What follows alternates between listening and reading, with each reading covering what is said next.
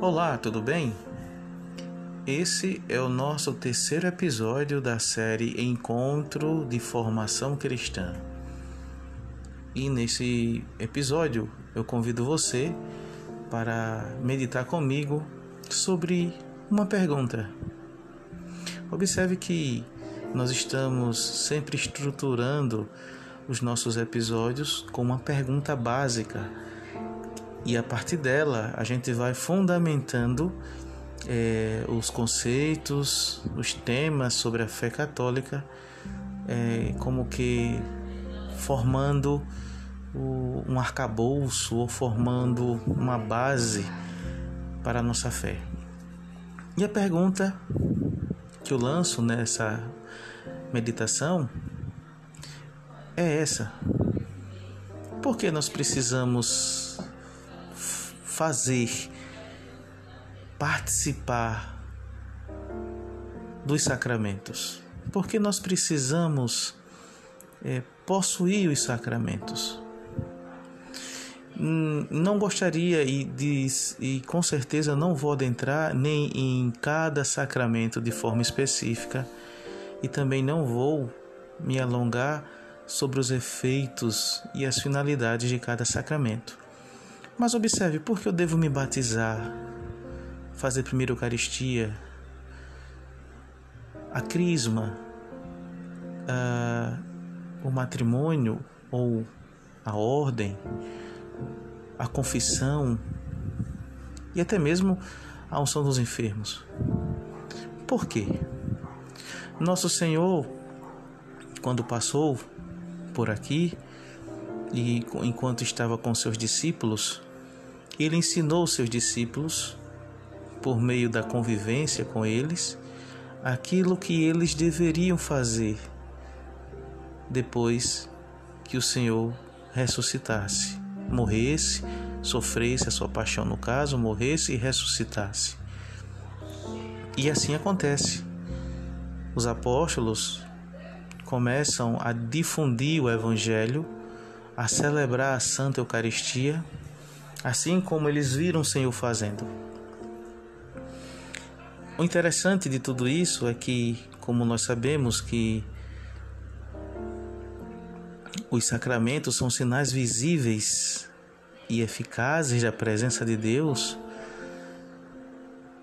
os mesmos produzem efeitos em cada um de nós. Ou seja, Deus já está dentro de mim. Independente de eu receber cada sacramento, ele já está lá, no, no mais íntimo do meu ser, na minha alma, no âmago,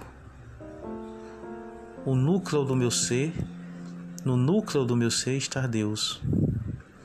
E esse Deus quer reverberar, esse Deus quer iluminar todo o meu ser. Ele vai dizer o reino dos céus é comparado a um grão de mostarda que de repente cresce sem ninguém perceber e se torna uma grande hortaliça, uma grande árvore tão frondosa que faz sombra e dá suporte às aves do céu. Nossa alma é essa árvore frondosa. Na verdade, de uma forma bem tímida. Ela ainda é uma semente, mas Deus quer fazê-la uma árvore frondosa. Mas para isso é preciso que eu aceite os sacramentos. Cada sacramento desse que eu vou me preparando, que eu vou aderindo, eu vou recebendo Deus. Ora, mas eu não já tenho Deus? Sim, eu já tenho Deus, mas Deus está para além da nossa realidade. Deus não está no tempo e nem no espaço, Deus está na eternidade. E Deus vê é, o nosso tempo apenas no presente, no hoje. Então, para que Deus possa se manifestar em nós, Ele precisa que, por meio da nossa liberdade, a gente diga sim e os sacramentos vão nos dando essa força em Deus para a gente alargar o nosso coração e dizer cada vez mais sim a Ele. E cada vez mais que a gente vai largando o nosso coração e dizendo sim a Ele, Ele vai resplandecendo dentro da nossa alma ao ponto que a gente vai se configurando ao Cristo. Nós vamos tendo os mesmos sentimentos do Senhor. É como aquela canção do Padre Zezinho que diz: pensar como Jesus pensou, sonhar como Jesus sonhou, viver como Jesus viveu. É justamente isso a finalidade que o Senhor quer que tenhamos os sacramentos. O do batismo, para quem não tem, no caso, primeira Eucaristia, Crisma, matrimônio, para quem tem a vocação de ser um esposo ou esposa, um bom pai ou boa mãe, o sacramento da ordem, ou a vida consagrada de religioso, de religiosa, a confissão, a unção dos enfermos. Em cada sacramento, Deus vai se manifestando em nós e vai nos dando esse dínamo, essa força, para que a gente possa crescer no amor dele e estabelecer uma união perfeita com ele.